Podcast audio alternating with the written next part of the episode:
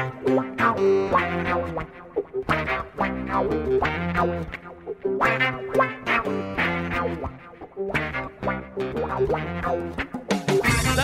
Dali, dali, torcida Santista, seja muito bem-vinda, torcedora Santista, seja muito bem-vindo, torcedor Santista. Estamos aqui para mais um GE Santos, falar das novidades, né? Com a nova gestão já se mexendo, com um novo treinador para a temporada 2024 já definido. Estamos gravando hoje aqui no dia 20 de dezembro, mais exatamente às 15 e 15, é, após a apresentação de Fábio Carilli como novo treinador do Santos. Estou aqui com meus companheiros os Brunos, setoristas do Santos, Bruno Gilfrida, que esteve lá na Vila Belmiro acompanhando é, a apresentação de Fábio Carilli, e também Bruno Gutierrez, que acompanhou a chegada dele ontem a Santos, todos esses bastidores, então eles têm muitas notícias para trazer e também a maior e melhor youtuber santista de todos os tempos, Isabel Nascimento, está conosco para passar um pouco da visão do que o torcedor tem achado dessa movimentação inicial do Santos, desses preparativos para a temporada de 2024. Vou começar com você, Gil, porque você estava lá, entrevistou o Fábio Carilli, participou da coletiva, né? Que eu até vi com bons olhos, não abriu, claro, muita coisa, até porque ele fez questão de destacar que estava né, conversas muito iniciais com Alexandre Galo, que ainda estava passando é, todo o cenário do que o Santos pensa para 2024, tudo que o Santos vai encarar nesse ano, nesse ano que será muito diferente de tudo que já aconteceu na história do Santos, relembrando que o Santos só terá duas competições, né, o Campeonato Paulista e o Campeonato Brasileiro para serem disputados. Então, tudo tudo ainda está muito embrionário, né, Gil? Ainda não tem nada definido em relação à formação de elenco, a própria comissão técnica fixa do Santos. O Carilli vai, fez questão de ressaltar quem ele trouxe, mas despistou sobre quem vai ficar. Então, queria que você falasse um pouco ali do que você sentiu estando presente, se você conseguiu tirar mais alguma informação do pessoal do lado do Santos, seja muito bem-vindo, meu amigo. Obrigado, João, Xará, Isabel, que estão aqui conosco. Senti que o Carilli está muito animado com essa volta ao Santos. Ele já tinha deixado claro em outras várias oportunidades que não tinha gostado da maneira como ele tinha saído do clube, que guardava um carinho muito grande pelo clube. Como você disse, ele abriu muito pouco do que pensa para o trabalho dele, é, até porque ele chegou a Santos ontem, só teve só uma conversa com o Galo ontem durante a tarde e a noite. Então, é, certamente não deu para falar sobre muita coisa, mas obviamente ele escondeu um pouco do, do trabalho dele ali, porque ele com certeza já sabe quem o Santos está contratando, já sabe quem com certeza não vai ficar também. Ele já é, muito provavelmente ouviu que os jogadores que têm o salário mais, os salários mais altos não vão ficar no ano que vem, é, que os jogadores que estão vindo são jogadores mais experientes, com salários mais baixos. Então, é, a, o Carilli, obviamente, esconde esse lado de reforços, de planejamento do elenco, mas eu acho que foi uma entrevista muito boa dele explicando por que, que ele quis voltar para o Santos nesse momento, mesmo estando na Série B. É um momento bem diferente daquele é, que ele fez parte em 2021, né? Claro que o, momento também não era bom, mas ele teve a missão de evitar o rebaixamento, ele conseguiu cumprir, dessa vez ele chega para disputar a Série B. É, então é, ele me pareceu bem ciente assim do que tem pela frente e, obviamente, escondendo um pouquinho do jogo ali, sem falar dos reforços que o Santos está atrás. Com certeza. Vale destacar também que, logo de cara, na coletiva, ele fez questão de esclarecer um pouco o que aconteceu né, na saída dele do time japonês. O, o, clube, na verdade, se manifestou né, oficialmente, emitiu uma nota falando que tinha ficado meio nebulosa essa saída dele, mas ele tratou de esclarecer, falou que conversou com o diretor, com o dono do clube e que indicou, né? Uh, o seu desejo de sair e vir para o Santos. Vale destacar também que a gente subiu uma nota, salvo engano, foi Ana Canhedo, Bruno os Brunos podem me corrigir se eu estiver errado, falando um pouco mais sobre esses detalhes mais contratuais. Afinal, a multa ainda não foi paga. Como é que tá isso, Guto? Você pode é, trazer maiores detalhes disso para a gente, mas até por questões burocráticas dentro da própria diretoria, a transição não acabou, né? Enfim, Traz esses detalhes, esclarece tudo aqui para a gente um pouquinho mais, Guti, por gentileza. Seja bem-vindo, meu amigo. Salve, salve, João, Xará, Bel, todos que escutam aqui o podcast do Santos. É, tá meio, tá meio nebulosa essa situação, né? Porque é aquilo. O Marcelo Teixeira assinou ontem à noite, na reunião do Conselho Deliberativo, o termo de posse, junto com o vice-presidente, Fernando Bonavides, outros três membros do comitê de gestão. Aliás, todos os novos 150 conselheiros né, eleitos também empossados nessa sessão, que teve também posse lá do novo Conselho Deliberativo, enfim, da mesa, né? Enfim, e por o Marcelo, só que o Marcelo, apesar desse termo de posse assinado, começa efetivamente como presidente a partir de janeiro. Uhum. E por estar em uma reta final é, de mandato, tem certas regras no Estatuto dos Santos, que, por exemplo, tem que ter ali a assinatura do presidente, se o presidente não tiver, tem que ter assinatura de pelo menos dois membros do comitê de gestão atual do Santos, é, tem que ser aprovado pelo Conselho Deliberativo qualquer negociação. E como já está aí praticamente aí menos de duas semanas, né, para a gente encerrar, duas semanas, né, para a gente encerrar o ano e para ter é, o rito normal de contratações, então tiveram ali uma espécie de memorando de, de intenções, né, do contrato já assinado, tudo praticamente alinhavado, faltando só se tornar oficial a partir que o Marcelo Teixeira se torne é, o presidente de, de, direito ali do Santos. A questão da multa é, é esse, esse imbróglio todo, né, João, que você mesmo citou. Uhum. Porque o presidente Marcelo Teixeira, ontem, antes é, da reunião do Conselho Deliberativo, fala que não houve realmente o pagamento da multa, fala até em, um bom senso por parte do, do clube japonês, né, de entrar em um acordo, enfim, e assumiu realmente que a multa não havia sido paga. Mas aí o Venvari Nagasaki traz essa, esse outro lado da história, falando que o Santos nem procurou eles né, para fazer algum tipo de proposta nesse sentido, de pagamento de multa, de tirar o Carilli ali deles, né, do rompimento do contrato do treinador.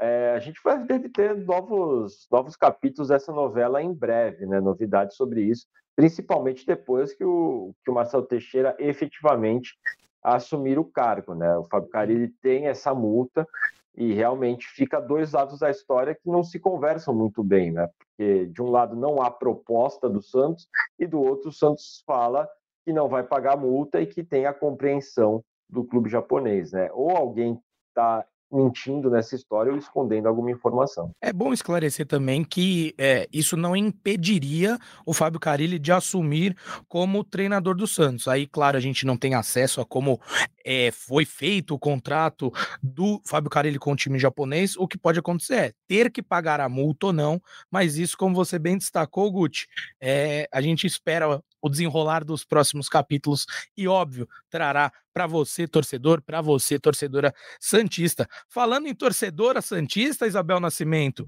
seja muito bem-vinda, minha amiga. E já te pergunto, como é, com que olhar você vê esse retorno de Fábio Carilli? É, ele deixou uma boa impressão a você quando dirigiu a equipe do Santos em 2021. A mim, dando uma palhinha aqui, me deixou com uma boa impressão. É, talvez não era o futebol que eu, eu, João Pedro, mais gostasse de ver, mas ele teve encaixes que me agradaram. Ele mesmo fugiu de, de até alguns. Uh, alguns modelos de jogo que ele gosta mais, ele até tornou isso, repetiu isso na, na coletiva de hoje, mas é inegável que ele tirou o Santos de uma situação bem desconfortável e terminou ali no meio, já na parte de cima da tabela, em décimo colocado, naquela temporada que foi muito difícil. Então, quero saber de você, Bel, qual que é a sua lembrança de Fábio Carilli e o que você achou da escolha dele para essa reconstrução do Santos. Bom dia, boa tarde, boa noite a todos e a todas aí nesse nosso, talvez, último ou penúltimo, vamos ver, é, podcast de 2023. Olha, João, eu acho que de todos os, os nomes que a gente acabou vendo, né, no último podcast a gente estava falando do técnico do Juventude e tal, eu acho que é um, é um Santos hoje que não tem muito para onde fugir, que não tem muito como. Não é uma hora que a gente vai falar, poxa, o BKSS agora ia ser demais. Por que, que não traz de novo o Sampaoli? Entendeu? Eu acho que assim, são nomes que hoje a gente sabe que quanto mais chão a gente conseguir, quanto uma pessoa já conhece o clube, uma pessoa que, mas ao mesmo tempo não é um Luxemburgo que você fala, pô, mas já conhece pra caramba o clube, mas é uma pessoa que entende o que ele tem que fazer. O Carilli é o tipo de pessoa que talvez a gente vai conseguir fazer o que a gente fez com ele da última vez, que foi entregar o simples. E querendo ou não, a tarefa do Carilli em 2021, se eu não me engano, né, não era simples. Era também, foi também uma permanência. E eu acho que até, até fico pensando, né? Por, por muitas coisas pequenas, é, o Santos poderia sim ter ficado na Série A. Por exemplo, sei lá, se naquele momento coisas aleatórias. O Lucas Veríssimo não vai para o Corinthians, vai para o Santos. Nossa, mas poderia mudar? Sim, poderia. Porque o Santos ficou sem zagueiro por rodadas. Se naquele momento tal pessoa não se lesionasse, seja Marcos Zonado ou Soteudo, ou se o Basto não se lesionasse, a gente poderia ter ficado sim. Porque eu acho que o Santos não ficou por muito pouco. Isso não quer dizer que merecia ficar porque o Santos vem batalhando pela Série B tem três anos. Então, assim, não é questão, nossa, coitadinho do Santos. Tanto que são quedas muito diferentes. O que a gente viu com a Goiás, o que a gente viu com o Curitiba e o que a gente viu com a torcida do Santos, que até agora está absurdamente, sim, muito brava e com toda razão. Então eu acho que a escolha ela é sensata, até porque a gente não tem muitos recursos para oferecer para esse treinador, nem, de, nem financeiros e nem de qualidade, né, no nosso próprio elenco e vamos ver o que vai acontecer no próximo ano. É um Santos que vai ter muito menos partidas, são 50 jogos, se eu não me engano, no ano, considerando o Paulista se é, passar ou não, né? Se ficar no que tá ficando no Paulista nos últimos três anos, vai ter ainda menos jogos e as 38 rodadas do brasileiro. Então, assim, dá tempo de treinar, dá tempo de desenvolver a base, dá tempo de fazer muita coisa, olhar com carinho. Eu gosto da ideia de, ah, será que a gente traz de novo o John, né? Eu vi algumas ideias que você fala, poxa, fazem sentido ali neste momento do Santos. Olha a cara do Gucci, acho que ele não gostou da ideia de trazer de novo o John. Você não gostou, Gucci?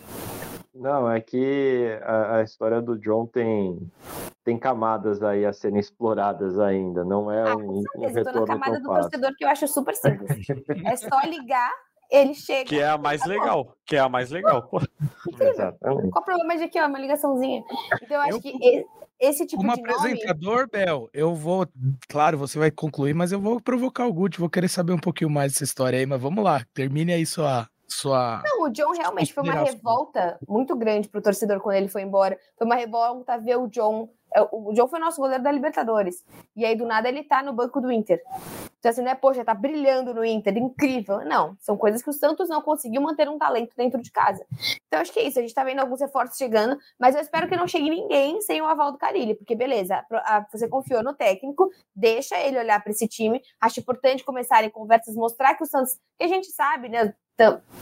Vocês sabem melhor que o que muita coisa também é para mostrar que a nova diretoria está trabalhando. Então, assim, porque se o Marcelo assumisse e até agora os Brunos e ninguém tivesse notificado nada, todo mundo ia falar, pô, o cara não tá fazendo nada, tá achando que tá na Série A, tá achando o quê? Não, tá mostrando trabalho e agora acho que precisa condizer com o que o Carilli espera também. Perguntado hoje, Bel, é, se era um trabalho mais difícil da carreira dele, mais desafiador, na verdade, é, assumir o Santos nessa posição de reconstrução do, da equipe, né, como um todo, ele falou que não, que para ele o mais difícil, o mais desafiador da carreira foi quando ele assumiu o Santos ali no meio do campeonato, brigando para não cair, conseguiu deixar o time estável. É claro que tem um pouco ali do, do relembrar, trazer uma, criar uma aproximação ainda maior com a torcida, mas achei legal o que o Gil trouxe, ele que estava lá, é muito mais fácil quando você está vendo pelo, pela internet, né? Enfim, por alguma tela, você não tem uh, os, o feeling ali do, do que a pessoa está sentindo. Mas eu acompanhando de longe, vi que ele estava à vontade, que ele estava feliz de retornar ao Santos. E o Gil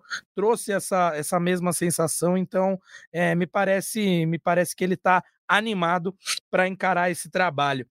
Ô, Bruno Gilfrida, meu amigo, vamos fazer o seguinte para tornar as coisas mais claras para aqueles que gostam de uma cronologia mais respeitada. Eu não ligo muito para essa linha do tempo, não. A gente vai e volta, mas para aqueles mais apegados e aquelas mais apegadas a isso, é, como a Bel muito bem falou, na última edição do podcast existiu um caminho, parecia que o Santos ia é, com o Thiago Carpini para 2024. De repente, alguns passos foram dados para trás, ele mudou é, mudou o foco, de repente outros nomes começaram a pipocar, e aí o nome de Fábio Carilli tomou é, forma e agora foi confirmado, né, já apresentado, inclusive, como novo treinador do Santos. Mas queria que você e o Guti fizessem um apanhado geral aí de como foram essas últimas semanas do Santos em relação a isso, o que, que vocês têm de informação, por que, que a coisa caminhou para um lado e não para o outro, enfim. Acho que deu para você entender, né? Só para a gente finalizar essa linha do tempo que chega até hoje com a apresentação do Fábio Carilli. É, é, o que a gente tinha de apuração é que o Carpini, naquela reunião que teve à noite, é, se eu não me engano, segunda-feira da semana passada, é, há uma semana e um dia, ele acertou praticamente tudo com o Santos, acertou salários, acertou é, valores do contrato, acertou que o Santos pagaria a multa, enfim, isso daí estava tudo certo com ele. Mas no dia seguinte, quando ele já teria uma viagem marcada para Santos para se reunir com a diretoria pessoalmente, ter uma conversa com o Alexandre Galo, ele ficou sabendo de algumas coisas da comissão técnica, de como essa comissão técnica seria formada, quem trabalharia com ele, e ele recuou um pouco. É, ficou ali um ruído, porque ele falou que não teve proposta do Cruzeiro e tal, mas a verdade é que nesse meio do caminho, na própria terça-feira, ele foi procurado pelo Paulo André, que hoje é quem manda no futebol do Cruzeiro. É, ele pode não ter recebido uma proposta do Cruzeiro, mas o Paulo André procurou ele para saber se ele aceitaria trabalhar no Cruzeiro. E aí ele viu mais segurança no projeto do Cruzeiro do que no projeto do Santos. Acabou que ele não foi nem para o Cruzeiro, nem veio para o Santos e ficou no Juventude. Diante desse recuo do Thiago Carpini, o Santos foi atrás do Carilli. O Carilli até disse ontem, hoje na entrevista que o Santos procurou ele pela primeira vez na segunda passada. Uhum. Foi exatamente o mesmo dia que o Santos procurou o Carpini. É, e na ocasião, a conversa com o Carpini acabou evoluindo mais, porque realmente era mais simples. A multa do Carpini era de um milhão de reais e a do Carilli é de 7 milhões de reais. Então, a negociação com o Carpini era muito mais fácil. Com o Carilli, ela envolvia uns valores muito mais elevados do que envolvia com o Carpini. Mas com a recusa do Carpini, o Santos voltou o foco dele para o Carilli, que era ali do lado do, do Carpini o, os seus principais objetivos né, para substituir o Marcelo Fernandes. O Carilli de cara aceitou o projeto do Santos e aí entrou a questão da multa. Essa questão da multa eu acho que não tem muito segredo assim. É, eu não tenho essa informação com exatidão, mas eu acho que o único caminho plausível para todas essas peças se encaixarem é o empresário do Carilli efetuar o pagamento da multa e esse valor ser dividido por todo o contrato do Carilli. Então, se, por exemplo, o Carilli fosse receber 600 mil por mês, ele, a comissão técnica, aumenta esse valor para 900 mil e aí dilui todo esse valor da multa no contrato dele. É, o que o Marcelo Teixeira disse ontem é que o Santos não vai pagar a multa. Ele não disse que a multa não será paga. Ele disse que o Santos não vai pagar a multa. Uhum. Então, assim, eu acho que essa é a única possibilidade possível. O Santos não vai roubar o técnico do time japonês. Essa multa vai ser paga, com certeza. E aí eu acho que a questão é: é, não tem nem muito o que ser negociado com o time japonês. O Santos vai pagar, essa multa vai ser paga e o Carilli quis vir para o Santos. Então, é, a multa sendo paga, a multa precisa ser paga antes do Carilli ter que se reapresentar lá, né? Que seria o fim das férias dele no time japonês, ele estava de férias, e antes dele assinar o contrato com o Santos. Ele ainda não assinou o contrato dele com o Santos. Então, acho que não tem muito espanto da multa ainda não ter sido paga, até porque muitas vezes os clubes fazem um acordo para a multa ser parcelada. Então, antes dele do Santos terminar de pagar, ele já estaria no Santos, que essa era a intenção do Santos, inclusive. Então, assim, é, antes da gente divulgar o acerto, eu recebi uma mensagem dizendo: o Santos aceitou pagar a multa. Então, não é que o Santos não vai pagar a multa, o Santos não vai pagar a multa para o time japonês. Essa multa, com certeza, vai ser paga de alguma maneira. E na minha visão, a única maneira que encaixa todas essas peças é o empresário pagando à vista e o Santos parcelando esse valor para o empresário. Perfeito, Gil. Bom, Guti, se quiser complementar com mais algo, mas senão a gente pode seguir também, aí já se tem alguma impressão diferente do Gil, mas até pelo, pelo que a gente conversava em off aí de apurações, é mais ou menos por aí, né? Sim, eu acho que esse é o, é, esse é o caminho. Até porque né, a gente sabe bem que o Marcelo Teixeira ele é uma pessoa extremamente experiente dentro do futebol. Então ele não cometeria um erro infantil desse de contratar um profissional que existe uma multa contratual sem ter bem alinhavado como seria feito o pagamento dessa multa, né? Uhum. É, o Marcelo ele teve aí é, um mandato que foi renovado por diversas vezes no, por diversas vezes no início da década de 2000, de 2000 a 2009, e tem um mandato em 92, 93. Então ele não é novo no futebol e ele não cometeria um erro desse, né? A gente acredita que não. A, a diretoria aqui está saindo, né, pelo tanto de atrapalhada que a gente viu serem realizadas nos últimos três anos, a gente poderia ter até alguma dúvida né, se isso poderia ocorrer. Mas acredito que com o Marcelo Teixeira é na linha que o próprio Gil disse. Né? Deve ter algum uhum. acordo com, com, o próprio empresário para que essa multa seja quitada de alguma forma. E vale ressaltar aqui que é algo muito normal de se acontecer, não só com treinadores, mas com jogadores também. Então não, não é nada fora do, de um padrão de negociações dentro do futebol. E aí eu passo para você, Bel. Teve algum torcedor santista assustado, preocupado com essa questão? Ou tá todo mundo entendendo que beleza, tá tudo nos conformes, vamos nos concentrar apenas no time. Eu acho exatamente isso, João. Eu acho que esses problemas são tantos que eu acho que a gente. E também tem exatamente isso que o Gutierrez trouxe. Não é simplesmente um, por exemplo, sei lá, se o Ricardo Agostinho tivesse assumido, outro, ou Marino, algum, algum presidente que a gente falasse, poxa, vai que vai dar problema, vai que daqui a pouco o Santos tá no transfer ban de novo, Deus me livre, Série B e transfer ban. Mas eu acho que existe essa confiança de um cara que sabe muito sobre o Santos e sabe muito sobre os processos de futebol. E é o que você trouxe. Acho que hoje o torcedor está muito mais querendo saber quem vai jogar, se o G. Lucas vai ficar, se o Soteldo vai ficar, se vai embora, se o João Paulo fica no Santos, vai para o Botafogo. O que, vai acontecer com os seus jogadores do que de fato com isso? Até porque, João, o torcedor Santista, infelizmente, não é um torcedor apegado aos técnicos.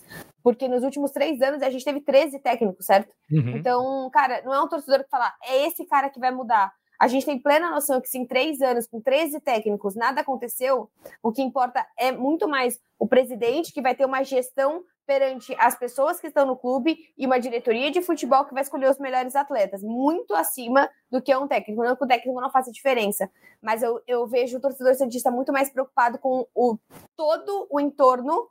Por exemplo, se a gente falasse algo, sei lá, sobre a arena, machucaria muito mais hoje o torcedor cientista, porque é uma das poucas pitadas de esperança que existem que não estão necessariamente na contratação do Carilli. Não, entendo, e, e faz todo sentido mesmo, e, e, até uma coisa boa isso, porque senão seria mais um, um algo para tumultuar o ambiente com a torcida, e é tudo que o Santos não precisa nesse momento.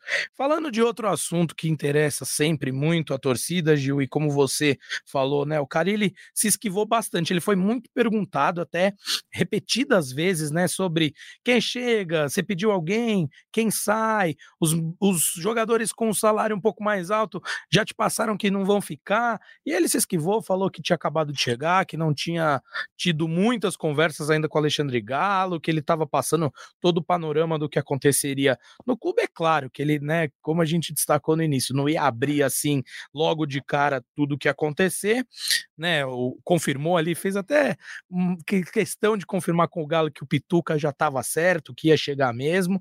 Então, vamos falar um pouquinho desse, desse mercado de transferências aí, Gil. O que temos de concreto até agora? Muita movimentação, né? Pra, sobre a saída do Jean Lucas, sobre a saída do Soteudo. Os dois podem tomar o mesmo caminho, mas para lados distintos lá no Rio Grande do Sul. Enfim, a tendência é que esses jogadores de salários mais altos não fiquem no Santos pro, pro ano que vem, né, Gil? Tem mais Dodi também, talvez pegue esse mesmo caminho lá pro Rio Grande do Sul. Então eu quero que você e o Guti falem, façam um apanhado geral. Vamos começar primeiro por quem assim não deve ficar e depois quem pode chegar. Cara, é isso que você falou. O Santos, na verdade, está procurando esses jogadores com salários mais altos, né, para oferecer uma redução salarial fez assim com o Tomás Rincon, o, eh, diz que fez, o Santos diz ter feito assim também com o João Paulo. O Rincon já aceitou a redução salarial e vai ficar no Santos, o clube anunciou isso. Eu acredito que a tendência é que o João Paulo também aceite. É, então, assim, esses jogadores com salário mais alto ou diminuem o salário ou sairão. É o caso do Soteudo, muito dificilmente ele vai chegar num valor que agrade a diretoria do Santos, que seja é, é, que caiba no orçamento, então ele deve mesmo ir para o Grêmio. O vice-presidente Fernando Bonavides disse hoje que gostaria de contar com o Soteudo para a próxima temporada, mas a gente sabe que é muito difícil que isso aconteça, porque ele tem salário alto e dificilmente vai reduzir é, para os valores que o Santos pagaria. O Marcos Leonardo é sempre aquela questão que a gente fala aqui há muito tempo, precisa chegar uma proposta que é, agrade ao Santos tem um acordo entre o Santos e a, a família e os empresários do Marcos Leonardo de que se chegar uma proposta de 18 milhões de euros, ele vai ser vendido. Essa proposta ainda não chegou, então a gente acredita que só vai sair se realmente é, chegar essa proposta. E aí tem alguns outros jogadores que, enfim, estão em fim de contrato, como Camacho, é, Júnior Caixara. É, esses jogadores não devem mesmo ficar. Uhum. Aliás, não ficam, com certeza. O Maxi Silveira deve ficar, é, é para o Gucci, ele tem contrato até o fim do ano, mas deve, deve renovar. E aí, é, o William Maranhão está negociando rescisão contratual, o Lucas Barbosa, o Juventude tem interesse em contratá-lo, é, o Vinícius Anocelo volta de empréstimo, mas também está com futuro incerto, o Jean Lucas é, tem negociação com o Internacional para deixar o Santos também. Então, assim, são muitos jogadores que podem não ficar é, e o Santos ainda precisa baixar bem essa folha salarial, né? Porque a folha salarial do Santos é de cerca de 12 milhões e a atual diretoria quer diminuir para 4,5, no máximo 5. Então, precisa de muita saída saídas mesmo, muitas renegociações. Só que é isso que a gente falou sobre o técnico também. A, atual, a próxima diretoria só assume dia 2, né? Então é difícil a gente saber exatamente quais serão uhum. esses movimentos, porque é, são possibilidades por enquanto, né? Ela não assumiu ainda. Sim, sim. E nem pode abrir, né? Nem pode externar isso. Claro que eles estão trabalhando nos bastidores, é óbvio isso, mas nem pode assumir uma postura é, como falar oficialmente pelo clube, né? Porque, como você bem destacou, ainda não não é a gestão oficial até nesses últimos dias de 2023. Guti, é, acho que a ideia é muito sobre isso, né? O torcedor Santista já entendeu, vou até debater isso com a Bel daqui a pouco, mas é claro que não dá para manter a mesma folha salarial de um time da Série A num time da Série B, dadas as reduções de receitas que o Santos passará, né? Então acho que o caminho não teria como ser muito diferente do que está sendo feito dentro do Santos, né? É isso, João. E são dois pontos, né? Tem a questão da folha salarial alta, que precisa ser enxugada, e tem a questão do elenco inchado, que também precisa ser enxugado. Então, uhum. são dois pontos que a diretoria vai trabalhar aí. É, de um lado, os jogadores de salário alto, que precisam se readequar à realidade financeira do Santos, ou sair, ou procurar um outro destino, ou até aqueles que vão ser negociados também para ajudar no próprio caixa do clube, jogadores que têm mercado, né? O, o Gil citou a questão do Marcos Leonardo. A gente sabe, por exemplo, o zagueiro Joaquim já despertou interesse de clubes europeus no, no nessa temporada, né? A gente está em 2023 ainda, e uhum. possivelmente possa ser procurado, né? Assim, é, que abrir a janela, né? A gente sabe que essa janela também é uma janela de poucas movimentações em comparação com a janela de meio de ano se a gente tem ter em vista o futebol europeu. Sim. Né? O mercado nacional, lógico, tem bastante movimentação agora porque é início de janela. Mas tem poucos clubes que teriam condições de, de desembolsar né, valores, como, por exemplo, o Marcelo Teixeira espera receber pelo Marcos Leonardo. Então, são propostas que têm que vir da Europa. E tem o caso dos jogadores que não têm o perfil do Santos, né, como o próprio coordenador de futebol Alexandre Galo disse depois da derrota para Fortaleza, que não estavam à altura, que tinha ali é, 35 jogadores, 40 jogadores e que estavam contando com 16. Então tem esse outro lado também. Uhum. Né? Os próprios jogadores que estavam emprestados, como é o caso de Vinícius Balieiro, é, Lucas Barbosa, que são jogadores que talvez não fiquem, né? Lucas Lourenço, que foi emprestado, voltou, ficou treinando até nessa reta final de Campeonato Brasileiro junto com o grupo, mas sem chance alguma de ser relacionado, Alanzinho, você tem o zagueiro Derek, enfim, você tem uma outra série de jogadores que fazem parte desse elenco, mas que não deverão ter espaço, que deverão também aí migrar né, para outros clubes. É, não tem tanto peso na folha, mas tem peso né, no tamanho desse elenco com que o Perfeito. Fábio Carilli vai trabalhar, porque afinal são só duas competições que tem no ano. Não, sem dúvida. E o Carilli também destacou isso, que é por esse lado, ele acabou de fazer uma temporada de, salvo engano, 48 jogos lá no Japão, e ele falou que dá para recuperar melhor o jogador, que você tem mais tempo de treinamento. Então, tentando olhar né, por esse copo mais meio cheio, pelo lado do Santos só disputar duas competições, com certeza isso vai, vai ser melhor explorado e não necessita de um elenco tão inchado, acho que essa é a palavra, porque como você bem destacou, Guti, eram muitos jogadores, mas poucos que efetivamente entravam em campo e jogavam é, os principais, não vou nem falar só as principais partidas, mas todas as partidas, né? Então, e, e eu nem trouxe aqui para a nossa discussão os jogadores que estão em fim de contrato, como o caso do Camacho, que o Gil destacou, porque esses certamente não terão contrato renovado e nem teriam o porquê. Mas, Bel, desses jogadores que a gente tratou inicialmente, aí, Jean Lucas, Soteudo, é, Marcos Leonardo, Dodi, enfim, todos esses que aparentemente tendem a sair do Santos, né? Não vou nem colocar o Marcos Leonardo nessa história por todo o contexto que os meninos já trouxeram, mas esses demais jogadores que têm um salário alto e que são, né, referências técnicas da equipe, você faria questão de lutar muito por algum deles ou entende que é o ciclo está se encerrando, o Santos está em outra situação agora e precisa passar por esse saneamento dentro do elenco? Olha, João, é difícil falar, porque, por exemplo, o Gia Lucas é um cara que eu gosto muito, por mais que ele tenha decaído, os dois, né? Tanto o como o Gia Lucas, cara, não foram pessoas, por exemplo, o Camacho, que até errou pênalti esse ano, o Santista já vem brigando com o Camacho, já tem um tempo. Cara, o Doide e o Jean, a gente aqui que participou de todos os podcasts, várias vezes eles foram os destaques da partida. O Dodge, no início do ano, várias vezes a gente falava: caraca, o Dodge é tipo o maestro do Santos, o Dodge é o motorzinho do meio de campo. Nosso Gia Lucas, ele realmente é um cara que consegue construir esse meio de campo é, de maneira mais é, é, criativa, dar uma assistência, colocar uma enfiada de bola. Então, assim, acho que essas duas saídas são difíceis porque eu julgo que não é uma questão de falta de habilidade dos dois jogadores, de longe. Porque realmente os jogos que eles foram bem, eles foram muito bem. Só que o problema do Santos que acontece é que sempre no meio de campo parece que os jogadores começam bem e depois entram numa bolha do Santos que quase nunca o Santos contrata uma pessoa que melhora durante o ano. Dificilmente. Quase sempre a gente vê um cara que chega bem e depois começa uma queda. O próprio Joaquim, eu acho que é um cara que o Santos conseguiu dar tempo para ele. Essas três saídas acho que são muito difíceis, assim, para o torcedor. O seu Teudo, eu sinto que tem uma relação mais desgastada por tudo que aconteceu.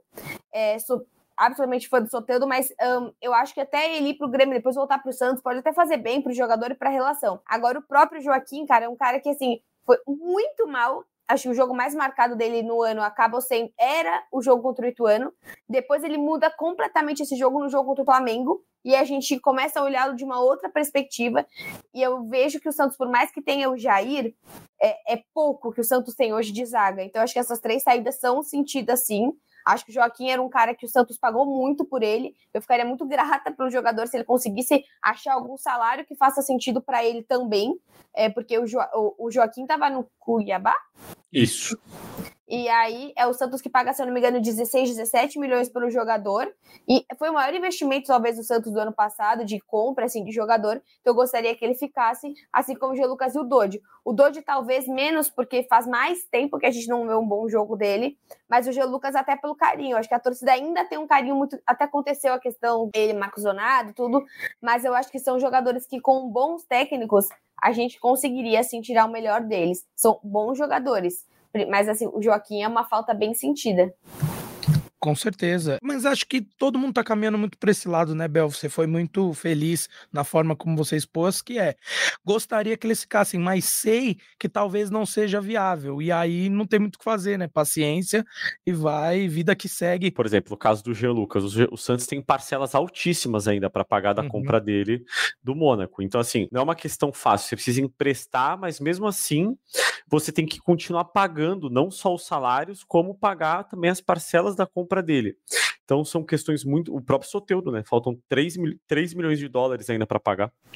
Então, uhum. é, o ideal seria você emprestar para um clube que de repente assuma alguma dessas parcelas, pelo menos, porque aí você consegue aliviar bem as finanças para o ano que vem. A gente está falando aqui tentando, né, simplificar as coisas, mas são camadas e camadas muito difíceis assim de, de serem superadas. Então, não não pode ser esquecida a questão técnica do, da, dentro das quatro linhas, a questão financeira também está batendo a porta, então, por isso que eu falei, são manobras aí para um saneamento do elenco, num geral.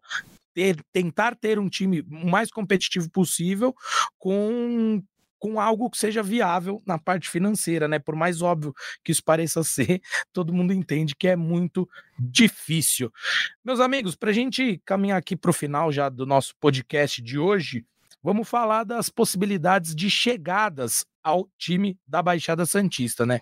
O, o Pituca já é uma certeza que vem para compor esse elenco em 2024. E aí temos mais alguns nomes que pintaram como interesses ao Santos. O Jorge, né, que voltou ao Palmeiras, né, por empréstimo, pode ser reemprestado e, ao, e jogar no Santos novamente. William Bigode tá com um acerto quase muito, muito bem encaminhado, né, com o Peixe.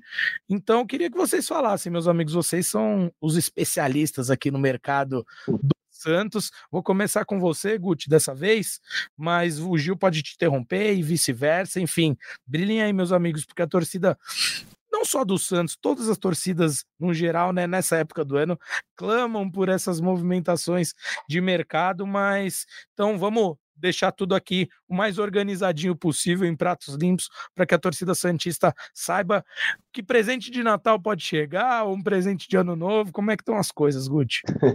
É, o presente de Natal a gente tem que tomar cuidado para falar, eu sempre tomo esse cuidado porque quando na gestão José Carlos Pérez, ele falou que o presente de Natal estava chegando, o presente de Natal foi o Gabigol, que chegou três meses depois, praticamente. Um camisa então... 10 em 10 dias que nunca chegou. É, exatamente. Então, assim, tem que tomar cuidado quando se fala de presente de Natal, especialmente para o torcedor do Santos, que ele já está bem calejado quando se fala disso. Mas, né, como você bem colocou, João, tem esse acerto encaminhado com o William Bigode. É um jogador que o Fábio Carilli já havia pedido né, na primeira passagem mas que acabou não, não acertando, né? acabou indo para o Fluminense. É, você tem o, o, Juliano, que acabou de sair do Corinthians, um meia. O Santos tem um certo otimismo em poder trazer o Juliano. O Juliano ele é um cara que, segundo os empresários dele, tem propostas do Brasil e do exterior, mas a prioridade dele é jogar. Ele quer ter uma sequência, ele quer estar jogando. Eu acho que dentro desse meio de campo do Santos, ainda mais com as saídas que a gente prevê que possam acontecer, ele ganharia espaço muito fácil. Tem o técnico Fábio Carilli, então assim são tem um projeto sendo montado que pode dar essa segurança é, ao Juliano. Tem outros nomes, né? a gente sabe aí que já foi falado, por exemplo, o nome do Otero, é, que é um jogador bem conhecido do futebol brasileiro, né? Passagens por Corinthians, por Atlético Mineiro, estava no Alcas, lá da Colômbia, né, se não me engano.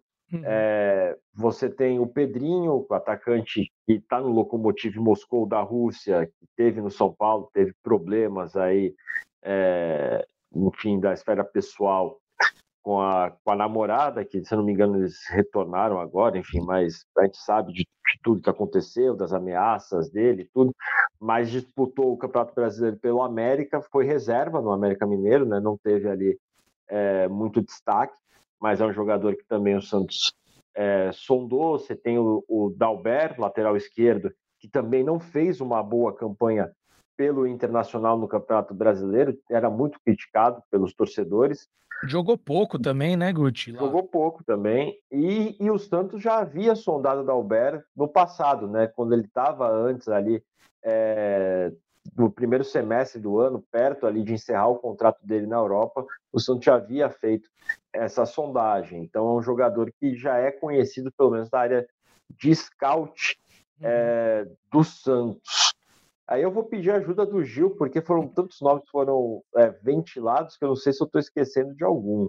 Ô Gil, só antes, é, lembrando, o, não só um destaque, o Romulo Otero que o, que o Guti trouxe, ele é venezuelano, tá jogando no Alcas, que é do Equador. Então, para Equador, passar, bem é, lembrado. Passar informação para nossa audiência querida aqui. Gil, siga aí conforme o Guti passou a bola e eu te dou mais um mais um assunto aqui para a gente repercutir que é me parece que o Santos está focando nos seus nos principais reforços para, um, para o setor de meio de campo. É, é mais ou menos por aí. O ataque está bem definido, a zaga também preocupa um pouco menos? O foco é, na busca de jogadores do Santos tem realmente sido maior no setor de meio de campo? Olha, João, o Santos, na verdade, tem procurado reforçar todos os setores, porque a gente sabe que o desempenho no ano passado não foi bom e como vai precisar reduzir o salário de muito jogador, é, vai precisar de uma reformulação em praticamente todos os setores, né? Que além desses que vocês falaram, é mais a questão do Pituca mesmo, que a gente já tinha falado, né? Ele vem, já tá tudo certo, ele vem mesmo pro Santos. O Jorge, com quem o Santos está negociando empréstimo, o Jorge do Palmeiras. É, os colegas do UOL divulgaram há pouco que o Santos está negociando com o Gil, zagueiro que estava no Corinthians, a gente ainda não tem essa confirmação.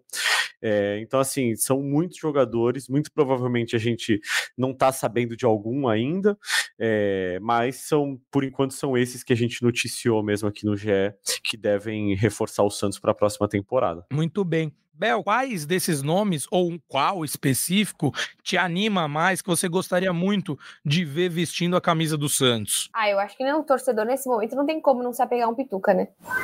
Não tem como. Não tem, acho que porque assim, é um cara que gosta do Santos, é um cara que é muito sério, é um cara que já foi, teve, viveu bons momentos do Santos e que se dispor a voltar, mesmo sabendo da situação. Então eu acho que desses nomes, assim, é um cara que não. De tudo que a gente falou, se o Pituca voltar, eu tenho certeza que já é um passo para o Santos, pro Santista acreditar um pouquinho mais aí nesse 2024. Uhum. O Pituca que já é uma certeza, né? Confirmado, inclusive, pelo Alexandre Galo, pelo Fábio Carilli. Eu só acredito coletiva. vendo, assim, efetivamente, a abusa do Santos. De, de, justo, justamente.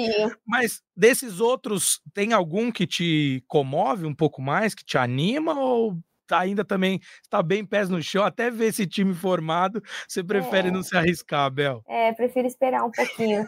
Acho que a gente se anima, talvez. É que a gente já se animou com o William Bigode uma vez, depois ele foi para outro time, e daí realmente não, não foi tudo que a gente esperava. Mas uhum. acho que acho que é isso. Bom, chegamos chegando ao fim, né? Antes que os nossos setoristas enlouqueçam aqui, porque estão precisando fazer várias outras atividades, correr atrás dos reforços de 2024. Então, João, tá com você para finalizarem o nosso podcast antes que o time enlouqueça. Muito bem, Bel. O que a gente menos precisa é de mais confusão aqui no setorismo do Santos, na voz da torcida do Santos também.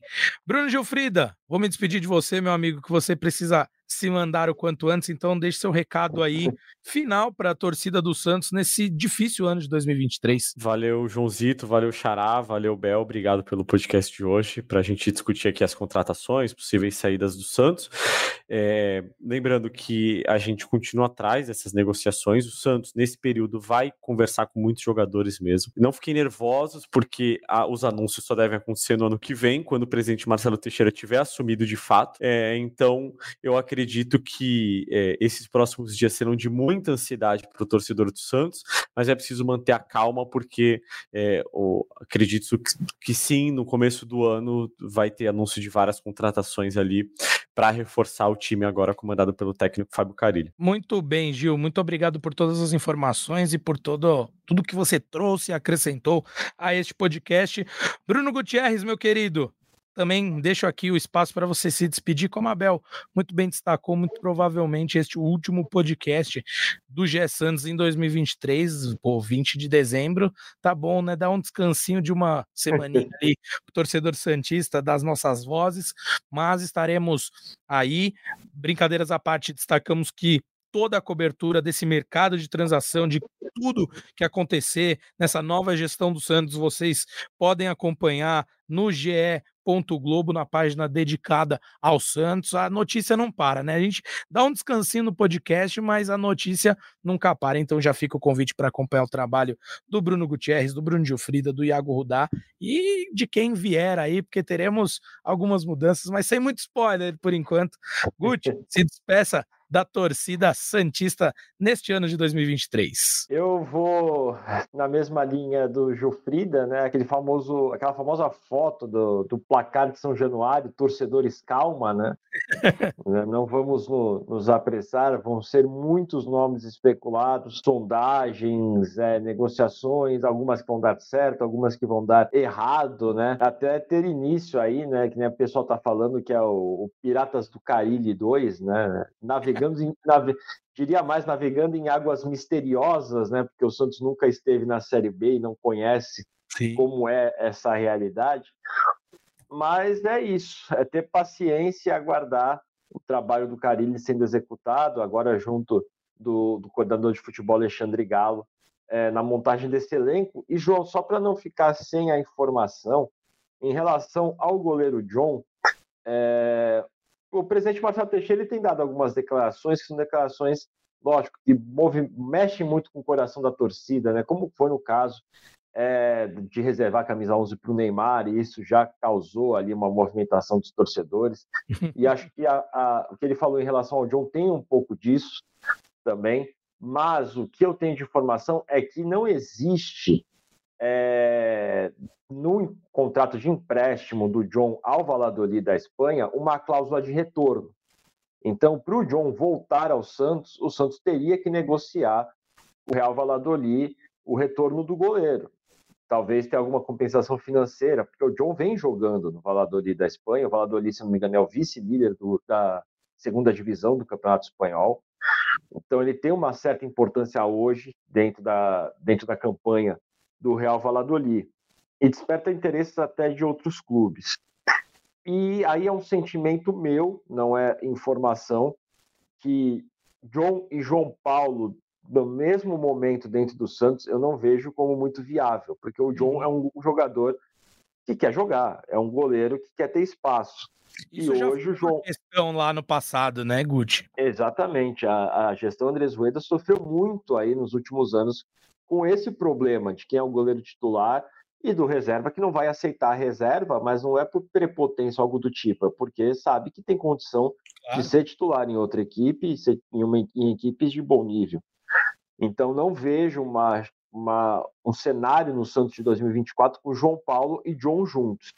Para o João, John voltar, além da questão do contrato com o Valladolid, tem a questão de João Paulo. O João Paulo precisaria ser negociado para ter uma possibilidade do John voltar. Isso é um sentimento que eu tenho, né? Não vejo os dois juntos no Santos novamente.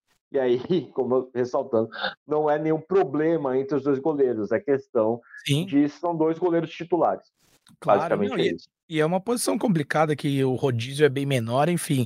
Tô, tô contigo, acho que se fez bem claro a tua impressão.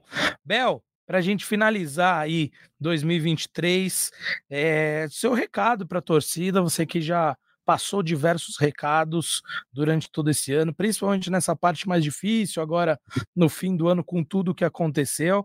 Mas destacando que é sempre um prazer estar ao seu lado aqui, falar um pouquinho sobre o Santos. Então, deixa espaço para você falar um pouquinho do que foi esse sentimento na final da temporada e o, qual é o, o que o Santista espera para 2024, né? Tentando já olhar para frente e deixar o que aconteceu para trás, porque não tem como voltar atrás, né? Bom, João, eu acho que é mais assim, o Santos, o Santista cobrar o tempo todo de maneira objetiva, de maneira honesta, sem violência, porque a gente sabe que vai dar raiva, vai perder para um time aleatório, vai ser um momento muito difícil ano que vem. Só que quanto mais o torcedor é, se enaltecer, quanto mais invadir gramado, é, xingar jogador em rede social não vai ajudar. O Santos, assim, neste momento, não é, ah, já chegou no final do poço. Não. O final do poço pode ir muito mais fundo do que a gente imagina. Pode. Tem queda, sabe, um cenário grande, mas assim, existe uma queda que seria. Aí não existe. Aí. Não dá nem pra pensar. Mas assim, existe o fator não subir. Então, eu acho que é o torcedor entender, cobrar de maneira correta, sem violência, ir aos jogos que ano que vem a gente vai fazer a mesma coisa que a gente fez esse ano. Porque se alguma pessoa, algum núcleo não teve é, nenhum tipo de, de relação com essa queda, é a torcida. Então, acho que é esse é o recado. Muito bem, Bel. É, agradeço e acho que é isso mesmo. Como eu disse, infelizmente, não tem como voltar no tempo e tentar mudar algumas coisas que aconteceram, porque também seriam muitas coisas a serem ajustadas e não só nessa reta final, e sim nos últimos anos aí de tudo que aconteceu no Santos, é, que culminou no rebaixamento no Campeonato Brasileiro. Mas olhando para frente, é o que a gente espera é que o Santos consiga trilhar seu caminho de volta, consiga ter esse apoio, essa sinergia que teve na reta final entre torcida e time continue assim. E é, o Santos, cara, independente de ser torcedor ou não do Peixe, é muito estranho ver o Santos na Série B, é muito estranho ver o peso que essa camisa tem disputando uma Série B. Então, Fica aqui o convite para acompanharem tudo que acontecer do Santos na nossa página do GE. Globo. Como eu já destaquei, os nossos setoristas trarão todas as informações imediatamente conforme elas forem surgindo. Também fica aquele sempre disclaimer nessa época do ano para a galera tomar cuidado com algumas notícias aí não tão verídicas, né? Não vou nem entrar no termo fake news, porque às vezes a galera é emocionada, posta uma coisa, enfim. Então, sempre checar direitinho e aí, mais uma vez, o convite que aqui no GE você tem, sempre tem a informação mais clara possível para não iludir e nem deturpar nada que foi dito por alguém ou alguma promessa de alguém que chega, alguém que sai, enfim. É isso aí, gente. Agradeço demais o espaço também dado aqui em 2023. Eu que cheguei para compor o elenco no meio da temporada, dessa difícil temporada de 2023, e vocês me receberam de braços abertos. Sempre um prazer estar ao lado de Bruno Gutierrez, de Isabel Nascimento, de Bruno Giofrida, Iago Rudá e companhia limitada aqui. E sempre um prazer falar para você, torcedor Santista, para você, torcedora Santista. E nos aguardem que em 2024 voltaremos ainda mais fortes, ainda melhores, para repercutir tudo o que acontece no Santos Futebol Clube. Um beijo, coração de todos e de todas. Tchau, tchau. Pelé, dois na barreira, correu, o rei atirou. Gol! O cara marcação, samba pra lá, samba pra cá, botou na frente a pênalti. Olha o Santos chegando a chance de mais um gol. Gol! Neymar pode bater de primeira.